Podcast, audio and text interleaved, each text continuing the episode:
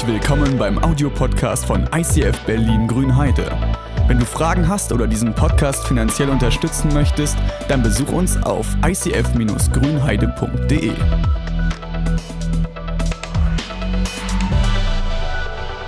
Schönen guten Morgen auch von meiner Seite. Schön, dass ihr da seid. Es ist Ferienzeit, einige sind unterwegs und wir sind ähm, im Start einer neuen Serie. Und ich gebe euch gerne äh, den Einstieg in diese neue Serie Ewigkeit. Und ich weiß nicht genau, ob du dich mit dem Thema schon mal auseinandergesetzt hast, äh, aber in diesen nächsten Wochen wird es auf jeden Fall spannend. Ja? Also wenn du dich auf das Thema einlässt und sagst, okay, ich lese mir vielleicht manche Bibelstellen mal durch oder ich suche mir einen Bibelleseplan raus oder ich spreche mit Leuten über das, was in den Predigten passiert, dann wirst du merken, dass du neue Fragen entdecken wirst, dass du vielleicht manche Antworten bekommen wirst und dass sich manches in deinem Denken möglicherweise ändert. Dann haben wir ein bisschen was geschafft. Dann hat Gott ein bisschen geschafft, uns auf Themen anzusprechen, mit denen wir uns nicht unbedingt alltäglich auseinandersetzen. Denn es geht um die Ewigkeit, es geht um die Endzeit, es geht um das Ende dieser Zeit, es geht um diesen Übergang von dem Hier und Jetzt in das Ewige. Und ihr kennt sicherlich die unterschiedlichsten Beschreibungen vom Himmel. Also wenn ihr jetzt an den Himmel denkt, welche Gedanken kommen da hoch, welche Gefühle kommen da hoch? Vielleicht hast du so eine ganz romantische Vorstellung, ähm, diese heile Welt, diese rosa Wolken, diese kleinen, dicken Kinder, die dort umherfliegen, äh, diese Engelsgestalten, ja. Also das ist bei manchen Leuten vielleicht im Kopf. Vielleicht hast du in der Bibel manche Beschreibungen von dem Himmel gelesen und merkst, das ist interessant. Da heißt es, es ist ein Ort, wo es keine Tränen mehr gibt, wo alle Tränen abgewaschen werden, wo alles heil ist, wo goldene Straßen irgendwie sind, wo, wo es ähm, so ist, dass man Gott von Angesicht zu Angesicht sieht, wo man nicht sagt, okay, ich muss jetzt glauben, ich muss mir das irgendwie, ja, Gott ist irgendwie da, aber ich sehe nicht, im Himmel wird es anders sein. Wir werden im Angesicht zu Angesicht sein. Auch dort werden wir Engel haben, allerdings werden das nicht diese kleinen Gestalten sein, sondern es sind mächtige Wesen. Laut der Bibel sind sie nicht äh, so klein und niedlich unbedingt. Ja, es wird äh, die Zeit sein, wo wir unseren Lohn empfangen, heißt es. Es ist fast ein perfektes Bild, fast ein schönes Bild gezeichnet in der Bibel über den Himmel, über die Ewigkeit. Und man könnte sagen, es ist ein bisschen ähnlich wie im Garten Eden, als der Mensch und als Gott zusammen war und alles perfekt war, als die Beziehung mit Gott in Ordnung war, als alles hergestellt war, als alles in Ordnung war. Und in dieser ganzen Zeit vom Garten Eden am Anfang bis in den Himmel, in die Ewigkeit hinein, diese ewige Stadt. In dieser Zeit dazwischen, da befinden wir uns jetzt. Und ich merke, dass dieser Übergang von diesem Hier und Jetzt zur Ewigkeit, dass es total spannend ist und Menschen sich total auseinandersetzen. Da muss man gar nicht gläubig zu sein, aber Menschen in Literatur, in der Kunst, in der Filmbranche, die interessiert sich, wie wird dieser Übergang sein vom Ende der jetzigen Zeit in die Ewigkeit. Wenn ein neues Kapitel aufgeschlagen wird, wie ist das? Wir kennen diese apokalyptischen Filme, wenn da irgendwie die Welt untergeht, wenn was Neues beginnt. Wir kennen diese äh, Geschichten, diese Bilder, diese Musik und auch in der Theologie gibt es in der Bibel Beschreibungen. Die Bibel hält sich da nicht zurück. Und Gott sagt, ich möchte euch mit hineinnehmen, ich möchte euch Ideen geben, nicht Ideen geben, ich möchte euch einen Einblick geben in das Ewige, in dem Moment, wie es ist, wenn die Zeit sich verändert, wenn die Zeit abgeschafft wird, wenn es von dem Hier und Jetzt in die Ewigkeit geht, wenn das Ende, das Ewige beginnt. Weil wir Menschen wollen wissen, wie es weitergeht. Wir wollen uns mit diesem Thema beschäftigen und auch das wird uns in den nächsten Wochen so gehen, dass wir darüber reden und uns austauschen, bestenfalls darüber austauschen, wie es ist mit diesem Übergang vom Hier und Jetzt bis in die Ewigkeit. Als wir in der Vorbereitung waren, Micha, ich, hab, äh, hat, ich muss Micha an der Stelle loben, er hat so viel recherchiert und, und Sachen zusammengetragen und wir haben uns äh, ausgetauscht über Stellen und, und ich muss sagen, als ich für diese Predigt gesessen habe, ich habe gedacht, das geht nicht. Wie können wir denn in vier Wochen versuchen, dieses Thema abzuhandeln? Das funktioniert ja gar nicht. Und ich habe gemerkt, der Markt an theologischen Ansichten, der ist so vielfältig. Diese Vorstellungen, wie wird dieser Übergang sein von dem Hier und Jetzt in die Ewigkeit. Wie wird das sein? Es ist so vielfältig, es gibt so viele verschiedene theologische Ansichten, die sich manchmal ergänzen, manchmal irgendwie scheinbar nicht miteinander kompatibel sind und dennoch sind sie da und sie begründen sich in der Bibel. Und ich habe gemerkt, es gibt nicht die eine christliche Antwort. Es gibt nicht die eine Antwort, die die richtige Lösung ist. Ähm, ich weiß nicht, ob ihr schon mal, wenn ihr euch mit dem Thema halbwegs auseinandergesetzt habt, dann habt ihr schon mal Worte gehört wie Endzeit, wie Entrückung, also dass Christen weggenommen werden von der Welt das Gericht, was kommen wird. Es gibt eine große Trübsal, heißt es. Es gibt Posaunen, die da irgendwie losgehen. Es gibt Zornesschalen, die ausgegossen werden. Es gibt apokalyptische Reiter, die ewige Hölle. Oder gibt es eine Auslöschung? Oder werden alle gerettet? Also der Markt an theologischen ähm, Ansichten ist sehr vielfältig. Kommt der Himmel auf diese Erde, ein neuer Himmel, eine neue Erde? Jesus kommt uns entgegen. Wird das hier passieren? Oder werden wir woanders einen neuen Himmel, eine neue Erde haben? Das sind Fragen, denen wir uns stellen wollen wo wir merken, wir müssen unser Bild schärfen. Wir werden vielleicht nicht alle Antworten bekommen, denn offensichtlich haben die Theologen der heutigen Zeit es nicht alles geschafft, auf eine Antwort runterzubrechen. Und ich habe gedacht, das ist manchmal wie mit einem Puzzlespiel. Du siehst die verschiedenen Bibelstellen, die 100.000 Stellen, die es da irgendwie gibt, und du nimmst sie und sagst, okay, ich gucke mir sie an und wo könnte sie hinpassen in dieses Bild? Und dann nehme ich mir eine andere Stelle und merke, okay, die passt dahin oder nee, da muss was Neues entstehen. Ich weiß nicht, ob du gerne puzzelst. Ist jemand, der gerne puzzelt, Puzzlespiele mag? Wenn du Lust hast, ich, oder jemand, also ich habe da vorne einen Tisch aufgebaut, da ist ein kleines Licht, das kannst du dir gerne anschalten und ihr könnt in der Predigt tatsächlich gerne puzzeln, wenn ihr möchtet. Also ihr müsst euch trauen, das ist die einzige Überwindung, die ihr machen müsst, ihr werdet nicht gefilmt dabei. Äh, es gibt keine Vorlage, äh, weil im Leben ist ja auch so, man hat ja keine Vorlage. Ähm, wenn man das Leben so an, muss man auch die Dinge zusammensetzen. Und in der Bibel hast du auch nicht unbedingt das fertige Bild, wo du weißt, so muss es nachher aussehen, ich muss mir die Stellen zusammensuchen, sondern du fängst an, nimmst dir ein Stück und ein anderes Stück. Also ihr könnt wirklich ich habe sogar Nervennahrung dabei. Also, kannst du ihm das bringen, bitte? Kannst du ihm das bringen? Das ist, sein, das ist der Mut, den er aufgebracht hat. Vielen Dank, Ben. Ähm, ich weiß, wie es aussehen soll, du noch nicht. Also, wir setzen uns in diesen Wochen damit auseinander und ich brauche jetzt nochmal zwei Freiwillige, die hier auf die Bühne kommen, denn wir brauchen, ich möchte euch das nochmal unterstreichen, dass es nicht so einfach ist, ein fertiges Bild zu bekommen. Ich brauche zwei Freiwillige, die ein Bild malen auf einem kleinen äh, Flipchart-Brett, also es muss man für sich kann man das sehen und mir kann man das zeigen und vielleicht kurz der Masse, gibt es zwei Leute, die das möchten. Ich habe Franzi gebeten, euch dann nämlich ein Bild zu beschreiben, die, das ihr dann nachmalen sollt. Zwei Freiwillige, Simon, wunderbar, Franzi, dich brauche ich auch und Micha, du kannst auch nach vorne kommen. Vielen Dank. Äh, ihr Malenden, ihr bekommt jeder ein Blatt Papier und ein Bogen. Und ihr dürft übrigens, ihr dürft mitmachen. Ihr könnt überlegen, was würdet ihr aufmalen, wenn Franzi gleich das Bild beschreibt. Willst du das hier machen? Ich habe es ein bisschen hier drin lassen, dass man es von der Seite nicht so sieht. Und dann kannst du beschreiben, was siehst du dort. Ähm, ich mache 90 Sekunden. Hast du Zeit? Und also normalerweise hat man ja mehr Zeit. Also Bibel lese ich ja auch nicht nur 90 Sekunden, es sei denn, es ist Montag. Aber vom Prinzip, äh, ihr habt jetzt 90 Sekunden Zeit, um äh, zu hören, was die Franzi euch beschreibt. Okay, also wir sehen hier eine kleine Burg. Ähm, und eine, eine Burg mitten in der Mitte. Ähm, und zwar besteht die aus drei kleinen Türmen und einem ganz großen Turm. Und zwar sind die rund und sehen halt äh, so typisch aus wie so Burgen halt. Ähm, und ähm, vorne äh, sieht man ein Tor. Da ist ähm, die Zugbrücke sozusagen hoch, also so ein Gitter, Gitterstäbe kann man da sehen. Man kommt also nicht rüber. Ähm, genau, deswegen vorne, am, äh, vorne vor der Burg ist auch so ein kleiner Burggraben. Und auf dem rechten vorderen kleinen Turm steht ähm, ein König. Und äh, der streckt seine beiden Arme nach rechts und links, nach oben, Finger alle gespreizt und ähm, sieht anscheinend irgendwas in der Ferne, worauf er sich freut. Und ähm, auf dem großen Turm in der Mitte, da ähm, genau ist auch ein Dach drauf mit Ziegeln. Und oben an der Spitze hängt äh, so eine kleine Fahne, die weht im Wind nach links. Ähm, genau, und die beiden vorderen kleinen Türme, die haben auch noch ähm, kleine schmale Fenster, die sind so länglich nach oben, gehen oben, laufen oben spitz zusammen. Ähm, ja, was kann man noch sagen? Zehn Sekunden sind noch. Zehn Sekunden noch. Na, in den vorderen beiden Türmen es sind zwei längliche Fenster. Genau, und ja, drumherum, ja, ach, das schafft ihr, glaube ich, eh nicht. Ja, vielen Dank. Das schon mal. Jetzt müssen wir natürlich kontrollieren, wer es am ehesten geschafft hat. Franzi, das ist für dich als Dank.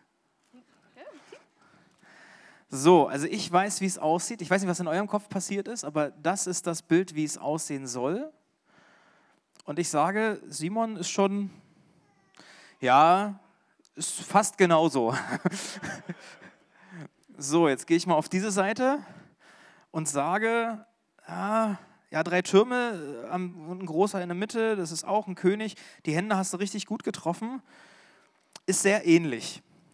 Ähm, ich weiß jetzt allerdings nicht, wem ich äh, diese zweite Tüte Gummibärchen jetzt noch geben kann. Ähm, du bist in der Nähe von Ben, kannst dir dann einfach eine neue holen und du kriegst die. Ey, vielen Dank. Genau.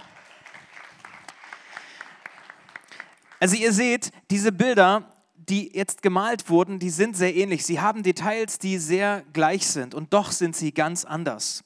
Und das, was Franzi, ich habe Franzi dieses Bild gegeben zum Beschreiben und das, was sie gemacht hat, macht Gott mit uns. Er hat uns in der Bibel Bilder gegeben. Er hat uns in der Bibel Verse gegeben, Geschichten gegeben, Beispiele gegeben, Worte und Ansichten, wie es in der Ewigkeit sein wird und wie es am Ende der Zeit wird.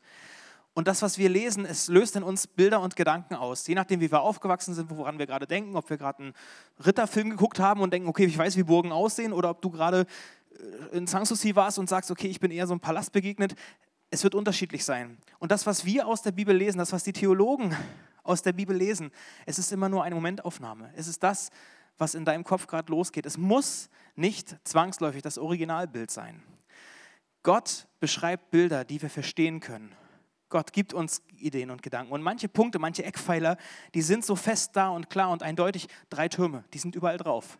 Wie sie ganz genau aussehen, ob die Fenster jetzt da links oben oder da unten sind, das steht nicht da. Und wenn Gott über die Endzeit spricht, über das Ende der Zeit, über diesen Übergang vom Jetzt in die Ewigkeit, dann gibt es ein paar Dinge, die in der Bibel ganz klar sind.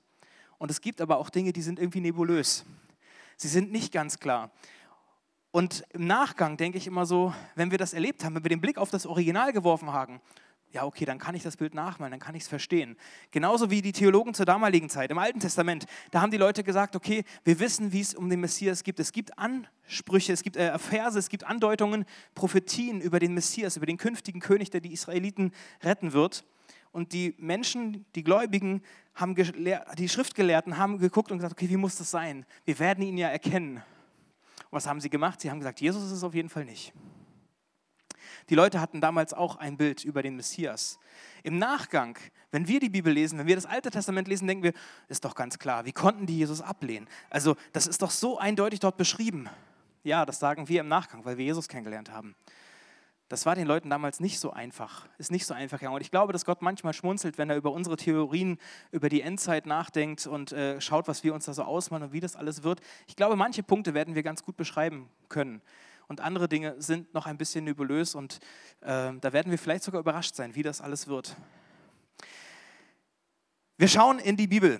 Wir nehmen uns heute eine Stelle vor. Es gibt sehr viele Stellen in der Bibel und du kannst dir in deiner Bibel-App gibt es Bibellesepläne. Da lade ich euch ein, sucht mal nach Offenbarung, sucht nach dem Himmel, nach Ewigkeit. Es gibt zu fast allen Dingen gute Bibellesepläne, die euch einen Überblick geben über das, was in der Bibel beschrieben ist. Und wir schauen uns heute eine der sogenannten Endzeitreden an. Jesus spricht auch dazu, wie wird es am Ende der Zeit sein. Die Endzeitreden, die findest du in Matthäus 24 und 25. Und zeitlich gesehen ist es kurz bevor Jesus verraten wird. Also kurz bevor das Abendmahl, das letzte Abendmahl kommt, bevor, kurz bevor er ans Kreuz ging und ähm, dieses Leben verlassen muss. Matthäus 24 lese ich mal vor. Jesus verließ den Tempel und wandte sich zum Gehen. Da kamen seine Jünger und wollten ihm die riesigen Ausmaße der Tempelanlage zeigen. Ihr bestaunt das alles, nicht wahr? sagte Jesus zu ihnen. Aber ich versichere euch, kein Stein wird hier auf dem anderen bleiben. Alles wird nur noch ein großer Trümmerhaufen sein. Jesus sagt, ihr seht diesen Tempel, ihr seht das alles und ihr seid ziemlich beeindruckt. Ich versichere euch, dieser Tempel wird abgerissen werden. Er wird zerstört werden. Und wenn wir das lesen, dann denken wir, das ist ein Gebäude, was zerstört wird. Das ist ein, ein, Haus, was irgendwie abgerissen wird. Aber das, was Jesus hier eigentlich sagt, ist viel krasser. Es ist ein enormes Zeichen, was er ankündigt, weil der Tempel war ein heiliger Ort. Der Tempel war der Ort, wo Gott gewohnt hat, wo, wo man sagt, da bist du Gott so nah wie nirgends anders. Das ist die Gegenwart Gottes bei den Menschen. Auf dem Tempelberg in Jerusalem, auf dem Berg Zion, so heißt es in der Bibel. Äh, auch interessant, die Bibel sagt, der Berg Zion ist der höchste Berg in Jerusalem aber er ist es gar nicht. Der Ölberg, wenn ihr schon mal dort wart, er ist ein paar Meter höher, aber man sagt, der höchste Berg von der Bedeutung her, der höchste Berg ist Zion, weil dort ist Gott auf der Welt. Dort ist, dort, bist du Gott so nahe wie sonst nirgends anders. Da ist der Tempel, dort kannst du Gott begegnen. Das ist die Vertikale, das ist die Verbindung zwischen Gott und dem Menschen. Dort hast du diesen Angelpunkt zwischen Mensch und Gott. Und das Ding wird zerstört. Wenn Jesus sagt, der Tempel wird abgerissen, dann sagt er, Gott wird nicht mehr bei den Menschen sein. Und das ist ein krasser Anspruch. Ich lese mal weiter. Als Jesus später am Abhang des Ölbergs saß und mit seinen Jüngern alleine war, da baten sie ihn, sag uns doch, wann wird das geschehen? Welches Ereignis wird dein Kommen und das Ende der Welt ankündigen? Auch dort, das, da steht schon wieder dein Kommen. Wenn wir bei diesen, ne, Jesus kommt irgendwann zurück, das wussten die schon. Anscheinend wussten die, am Ende der Zeit, bei diesem Irgendwann wird der Messias zurückkommen. Und da kommen dann diese ganzen Begriffe rein. Ich lese mal weiter. Jesus antwortete, lasst euch von keinem Menschen täuschen. Denn viele werden unter meinem Namen auftreten und von sich behaupten, ich bin der Christus, der von Gott auserwählte Retter. Und so werden viele in die Irre geführt werden. Ihr werdet von Kriegen hören und davon, dass Kriege drohen. Lasst euch dadurch nicht erschrecken. Das muss geschehen. Doch es bedeutet nicht das Ende. Ein Volk wird gegen das andere kämpfen und ein Königreich das andere angreifen. In vielen Teilen der Welt wird es Hungersnöte und Erdbeben geben. Das alles ist aber erst der Anfang. So wie die ersten Wehen bei einer Geburt. Dann werdet ihr gefoltert, getötet und in der ganzen Welt gehasst werden, weil ihr euch zu mir bekennt. Viele werden sich vom Glauben abwenden, einander verraten und hassen. Falsche Propheten werden in großer Zahl auftreten und viele verführen. Und weil Gottes Gebote immer stärker missachtet werden, setzt sich das Böse überall durch. Die Liebe wird bei den meisten von euch erkalten. Aber wer bis zum Ende standhält, der wird gerettet. Auf die Frage, wann das alles passieren wird, wann wird Jesus wiederkommen, wann ist dieser Übergang der Zeit, sagt Jesus, es gibt ein paar Zeichen, die werden vorher passieren und ich nenne sie euch. Diese Kriege, diese Hungersnöte, diese Erdbeben, diese Dinge, die passieren werden, das ist erst der Anfang. Dann geht es an die Christen. Ihr Christen, ihr werdet verfolgt werden, ihr werdet gefoltert werden. Und wenn du zu Jesus gehörst, dann werden Leute dich hassen. Und es kann sein, dass Leute sagen, ah, dann sage ich, sag ich Jesus ab, dann glaube ich nicht mehr an Jesus und sage dem ab, weil ich will nicht gehasst werden. Ich will das nicht. Ich werde vielleicht Leute verraten. Es heißt, dass eine krasse Verführung kommt und dass viele Christen ihren Glauben verlieren werden. Es heißt, dass die Gebote Gottes immer stärker missachtet werden, dass das Böse sich durchsetzt und dass die Liebe bei vielen erkaltet, sogar bei den Christen. Und da habe ich gedacht, interessant, interessant, was da alles steht, Jesus, aber diese Dinge sind doch alle schon passiert. Also das ist ja keine Überraschung. Das ist das Anfang vom Ende. Ja? Diese Kriege, Hungersnöte, Erdbeben, nee, eins zurück. Äh, das sind ja die Dinge, die passieren, die schon passiert sind für die Zuhörenden im Römischen Reich, die wussten, es ist ständig irgendwie Krieg. Ja, also die Römer sind ständig unterwegs und versuchen irgendwas. Und Erdbeben zum Beispiel. Es gab im Jahr 37 nach Christus, unmittelbar kurz nachdem Jesus das gesagt hat, gab es äh, ein großes Erdbeben in Antiochia. Ein paar Jahre später, 62 nach Christus, ein großes Erdbeben in Pompeji. Und dort hat der Vulkan, also da hat sich eine Erdspalte verrutscht, sodass der Vulkan Vesuv wieder aktiv wurde.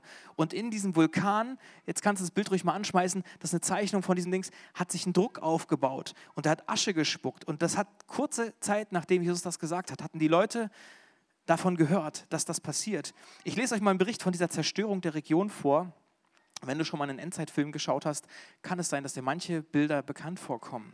Oder wenn du in der Offenbarung liest, dass da Feuer vom Himmel fällt. Wikipedia beschreibt die Zerstörung der Region so.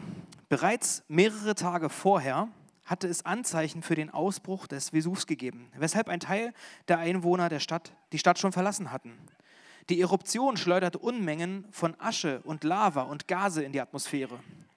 Diese Wolke wurde vom Wind über das Land in Richtung Pompeji getragen. Kurz nach Beginn des Ausbruchs begann es Bimsstein zu regnen. Bimsstein, das ist so ein ganz leichter weißer Stein. Also die, und das, ist, das hat über Stunden geregnet. Diese Steine, die hier so ein bisschen, die sich verteilen. Es heißt 15 Zentimeter pro Stunde. Es hat mehrere Stunden diese Steine vom Himmel gegeben, dass die erste Etage von Häusern eingeschlossen war, also dass man auf den Straßen nicht mehr raus konnte. Dieser Bimstein brachte zahllose Dächer zum Einsturz, blockierte Türen und schloss Bewohner der Stadt ein. Während einer kurzen Ruhepause verstürzte der Schlot. Die nächste Eruption räumte ihn wieder und die Gewalt des Ausbruchs nahm rasch zu.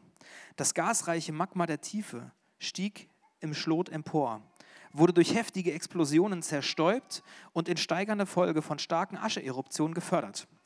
Der damit erreichte Höhepunkt des Ausbruchs wurde vermutlich von heftigen vulkanischen Beben begleitet. Gleichzeitig verwandelte ein wolkenbruchartiger Eruptionsregen auf dem Westhang des Vulkans große Aschenmengen und Schlangenströme, Feuer vom Himmel, Steine, die vom Himmel fallen, Wolken, Beben. Die Leute, die noch im Hinterkopf haben, was Jesus da gesagt hat, ich glaube, für die war ganz klar, Jesus kommt jetzt gleich wieder. Wenn ich das lese, dann denke ich so krass. Nochmal zwei, drei Jahre später wurde der Tempel zerstört, im Jahr 70 nach Christus. Ich weiß nicht, ob ihr Titus kennt, das ist der Sohn vom Kaiser Nero, der hat diese großen Christenverfolgung gestartet, der auch Rom angesteckt hat, habt ihr vielleicht schon mal gehört. Sein Sohn Titus, er vollendet das Ganze, diesen Hass auf das Jüdische, auf das Christliche und er zerstört den Tempel in Jerusalem. Der Tempel ist plötzlich zerstört und bis heute nicht wieder aufgebaut übrigens. Also wenn ihr mal in Jerusalem wart, ihr seht diese westliche Wand noch, diese Klagemauer, die kann man sehen und die ist für die Juden heute, bis heute der Ort, wo sie beten, weil das der Ort war, wo Gottes Haus gestanden hat. Das, was Jesus hier ankündigt, diese ganzen Dinge, die sind alle schon passiert. Diese ganzen Dinge sind schon passiert. Und die Leute, die damals gelebt haben, sie hatten so eine krasse Erwartung, weil so viele Erlebnisse passiert sind, so geistliche, einschneidende Dinge mit Tod und Auferstehung und Heiliggeist und Erdbeben und Zerstörung und Krieg und ähnliches und dann wird der Tempel zerstört. Ich glaube, für die Leute war klar, Jesus kommt jederzeit, jetzt gleich wieder. Es kann nicht mehr lange dauern. Und ich denke, heute, 2000 Jahre später, Jesus ist immer noch nicht da. Als ich Christ geworden bin, war so Ende der 90er, da wurde in meiner Gemeinde auch ständig davon gesprochen. In unserer Kirche hat man so viel darüber geredet, dass Jesus bald wiederkommt. Die Zeichen der Zeit sollten wir deuten, wir sollten uns vorbereiten. Und für mich war ganz klar, es dauert nicht mehr lang. Ich bin jetzt Christ geworden, Halleluja, ich habe noch Glück gehabt. Und ich habe meinen Freunden, meinen Klassenkameraden gesagt, ihr müsst euch beeilen, ihr müsst euch jetzt mal mit dem Glauben auseinandersetzen, weil Jesus kommt bald wieder. Wisst ihr das denn nicht? Seht ihr nicht, wie es passiert? Dann kam der 11. September. Na, da ging es aber. Und dann kam, also, ne, das waren ja so Sachen, wo wir wussten, ey, jetzt, das, das ist jetzt, das ist, das ist das Zeichen, ja. Dann kam die Biowaffe und du denkst, Alter, jetzt Krieg, Kriegsgerüchte, Erdbeben, Seebeben, Tsunami, all diese Dinge haben wir erlebt. Und ich denke so, Jesus kommt jetzt bald wieder. Und er kam immer noch nicht. Jetzt in der Corona-Zeit, ich weiß nicht, ob ihr das manchmal mitkriegt, was da so bei Social Media abgeht, aber was da alles gepredigt wird. Der Herr kommt bald. Turn or burn, ja. Also wenn du jetzt dich nicht bekehrst, wann denn dann? Ja, naja, also es ist passiert. Ja, also ist das jetzt die große Einleitung vom Ende, von diesem Finale? Die Finale-Bücher, weiß nicht, ob ihr die kennt, ja, so auch, naja, interessant. Ganz ehrlich, ich bin mir total unsicher, was jetzt passiert. Ich bin mir nicht sicher, wann Jesus wiederkommt. Weil vor 500 Jahren hatten wir die Pest, die Europa niedergerissen hat. Wir hatten den 30-jährigen Krieg, alles lag in Schutt und Asche. Im Zweiten Weltkrieg, da wurde gegen Gottes Volk vorgegangen, gegen die Gläubigen, gegen die Juden wurde vorgegangen. Also wenn man da gedacht hat, Jesus, also jetzt müsstest du doch mal ein Ende setzen dann kam die Atombombe und so weiter, ihr kennt das. Es wurde immer wieder gesagt, das Ende ist nahe und Jesus ist immer noch nicht da. Und ich denke so, Jesus, wo bleibst du denn? Warum passiert denn hier nichts? Und ich finde das richtig und das ist wichtig und ich ermutige euch und mich, dass wir in der Erwartung leben, dass Jesus wiederkommt, dass wir die Zeichen der Zeit lesen und uns Gedanken machen. Und trotzdem ist es spannend, weil wenn in den letzten 2000 Jahren noch nicht das ausgereicht hat, dass Jesus wiederkommt, wann kommt er denn dann? Was muss denn noch passieren? War das noch nicht schlimm genug? Oder haben wir uns geirrt und das Wiederkommen, das ist irgendwie nur symbolisch gemeint, dass wir das falsch gedeutet haben oder so? Oder hat Gott vielleicht eine andere Zeitrechnung und eine andere Regelung und das muss irgendwie häufiger passieren? Ihr kennt vielleicht, ich schon mal gehört, in der Theologie gibt es verschiedene Zahlen und Zahlen haben Bedeutung. Es gibt manche Zahlen, die bedeuten Vollkommenheit oder Vollständigkeit. Die drei zum Beispiel, wie bei der Dreieinigkeit. Oder die sieben, ja, bei der sieben Tage Schöpfung und so, ja, das ist so eine göttliche Zahl. Oder zwölf, zwölf, Israel, zwölf Völker, äh, zwölf Stämme Israels oder die zwölf Apostel. Diese muss diese, mussten diese Zeichen, diese Dinge, die Jesus da vorausgesagt hat, müssen die vielleicht zwölfmal passieren oder siebenmal passieren oder dreimal sieben oder zwölfmal zwölf. Wisst ihr, wie, wie, wie verrückt wir manchmal sind? Und wie wir uns das rechnen und versuchen zu erklären? Jesus hat am Anfang von dieser Endzeitrede gesagt, lasst euch nicht verwirren. Bleibt mal locker. Das ist jetzt nicht, um dich zu verwirren, um dich kaputt zu machen und deine Gedanken irgendwie durcheinander zu bringen, sondern um dich vorzubereiten, damit du durchhältst, damit du klar siehst. Und trotzdem frage ich mich, warum passiert es denn? Also lasst euch nicht verwirren, ist ja schön und gut. Ich meine, Jesus sagt selber an einer anderen Stelle, den genauen Zeitpunkt, wann ich wiederkomme, den weiß ich nicht. Ich kenne die Zeichen, die vorher passieren. Ich weiß, was ungefähr in der Zeit passiert, aber den genauen Zeitpunkt, den kennt nur mein Vater. Ja, ich will mich nicht verwirren lassen. Dann lese ich eine andere Stelle und denke so, Jesus sagt, ich und der Vater sind eins.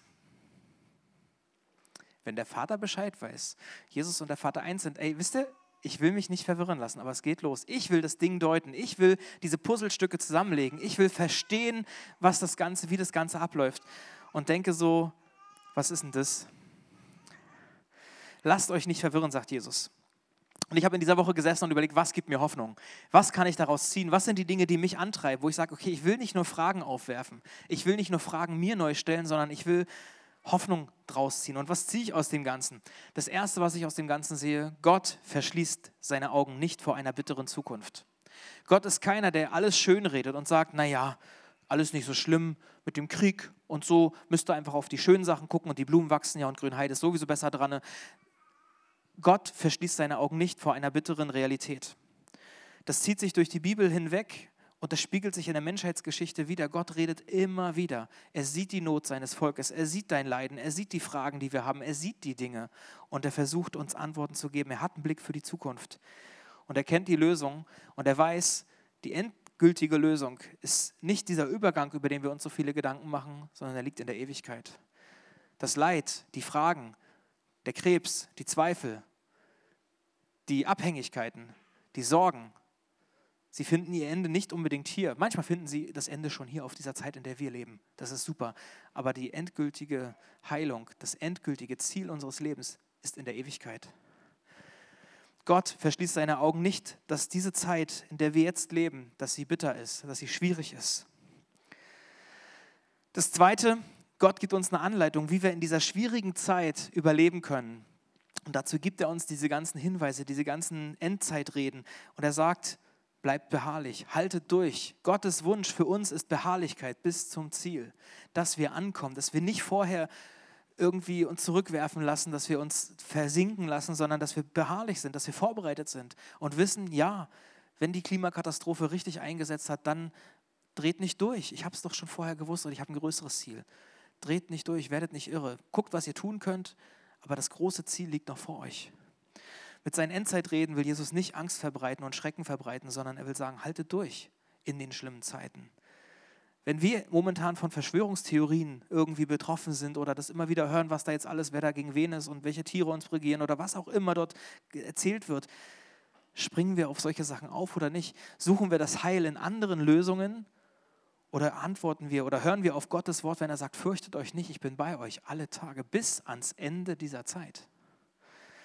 Das Dritte, was mir Hoffnung gibt, dass Gott uns einen Helfer schickt, geschickt hat, dass er einen Pfand hat, eine, einen Beweis, eine Zusicherung, den Heiligen Geist. Ja, der, der Tempel, der zerstört wurde, die Gegenwart Gottes, die auf dieser Welt zerstört wurde, oder der Ort, an dem Gott gewohnt hat, ist ja jetzt verändert. Gott lebt nicht mehr in einem Haus von Steinen, sondern mit der Entscheidung, dass ich Jesus mein Leben gebe, dass ich Gott nachfolgen will, zieht Gott in mir selber ein. Und dann gibt es den Tempel plötzlich in uns. Dann ist unser Körper der Tempel des Heiligen Geistes. Das ist also, Gott ist in uns und wir erleben diese Auswirkungen. Wenn du, das, wenn du dir manchmal nicht sicher bist, bin ich jetzt wirklich, habe ich den Heiligen Geist oder nicht, dann geh mal zum Gebetsteam und lass für dich beten und die helfen dir und wir erklären euch, ähm, wie ihr Erfahrungen mit, mit Gott macht, dass ihr merkt, er lebt wirklich in euch. Weil das ist der Pfand, das ist, das, das ist diese Überzeugung, das ist diese erste Zusicherung zu wissen, ja, Gott ist wirklich da und die Dinge, die er angekündigt hat, er wird sie bis zum Ende ziehen.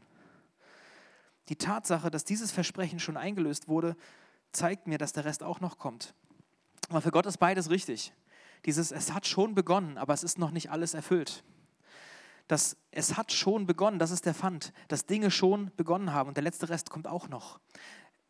Für mich war das so ein Stück weit eine Erleichterung, ein, ein, es hat einen Knoten gelöst, zu wissen, dass das schon und das noch nicht, dass beides nebeneinander existieren kann. Das schon und das noch nicht können nebeneinander existieren. Weil es gibt in der Bibel Aussagen, die sind schon erfüllt worden. Die haben sich schon bewahrheitet. Und manche Dinge noch nicht. Das, was Jesus hier beschreibt, manches davon hat schon stattgefunden und andere Dinge noch nicht. Es gab immer wieder solche Momente, als Jesus am Tod, als Jesus am Kreuz gestorben ist, als er den Tod und die Sünde am Kreuz besiegt hat, ist er trotzdem erst gestorben. Er war noch nicht auferstanden.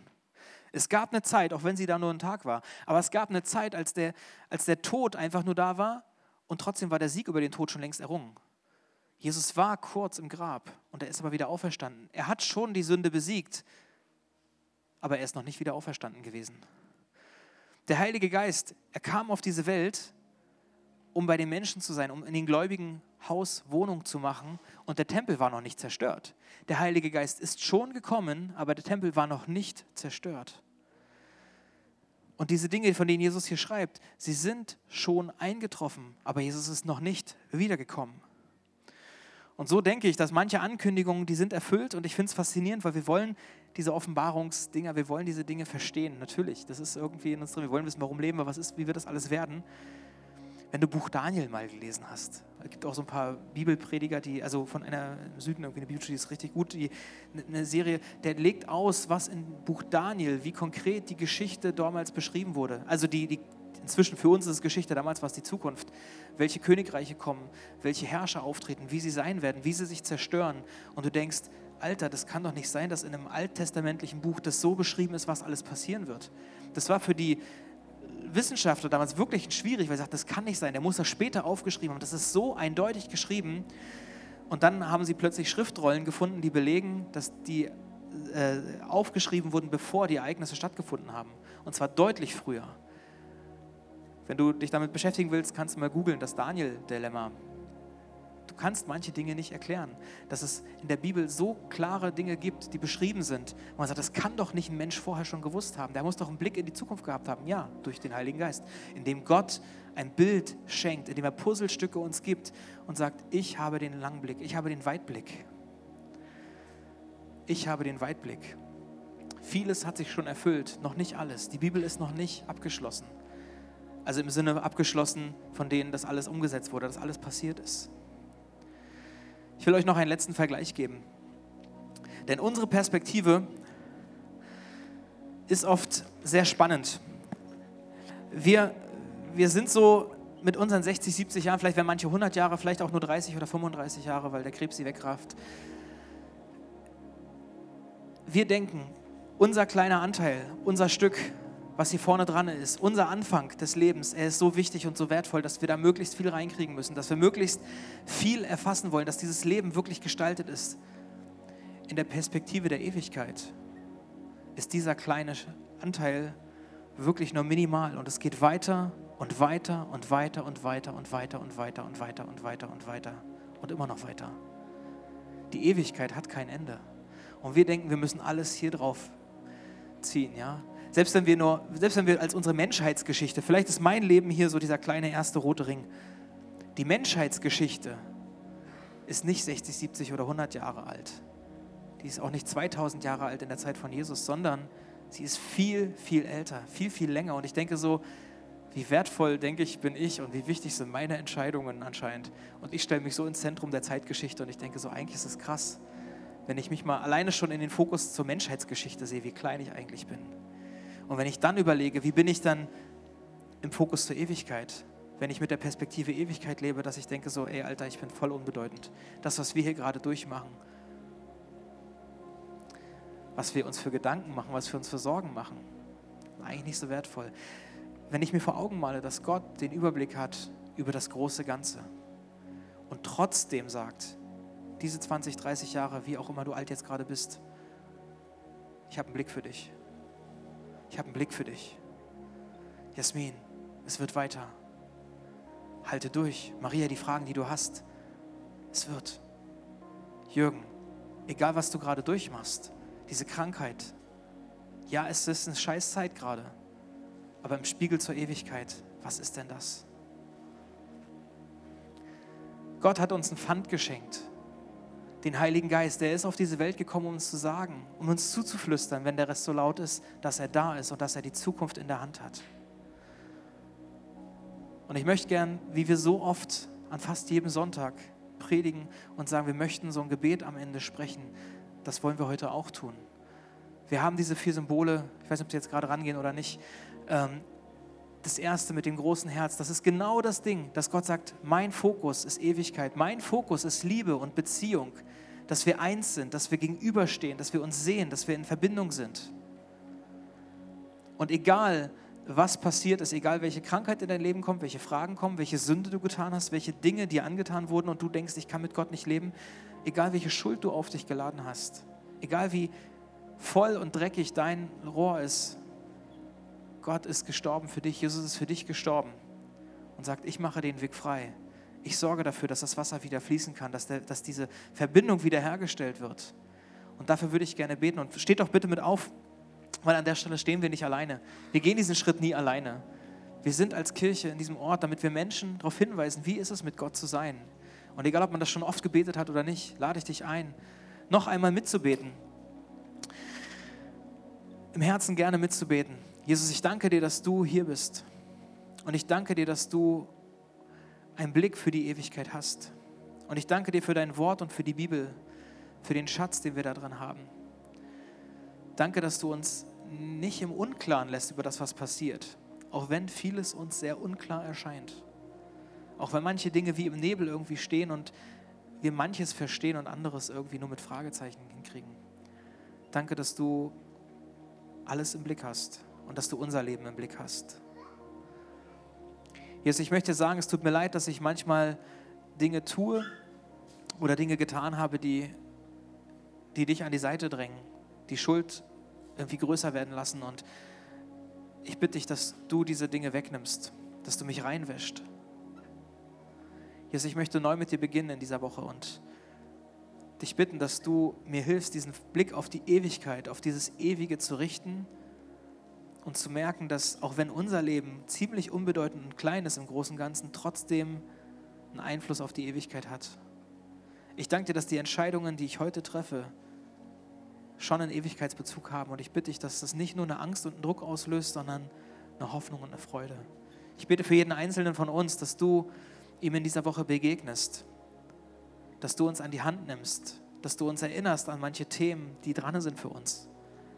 Danke, dass du uns begleitest, Jesus. Und ich segne jeden Einzelnen von euch mit dem Bewusstsein, dass Gott mit euch ist bis ans Ende dieser Zeit. Amen. Lass uns gemeinsam noch ein Lied singen. Diesen, diesen, diesen Teil nochmal bewusst vor Augen zu malen, dass Gott über dem Wasser steht, über den Wellen ist, über dem Part, äh, auch wenn menschlich gesehen viel los ist, zu wissen, ich sehe nur dich, allein auf tiefen Wassern. Gott ist da, er ist mit uns, er ist mit euch. Gottes Segen dafür.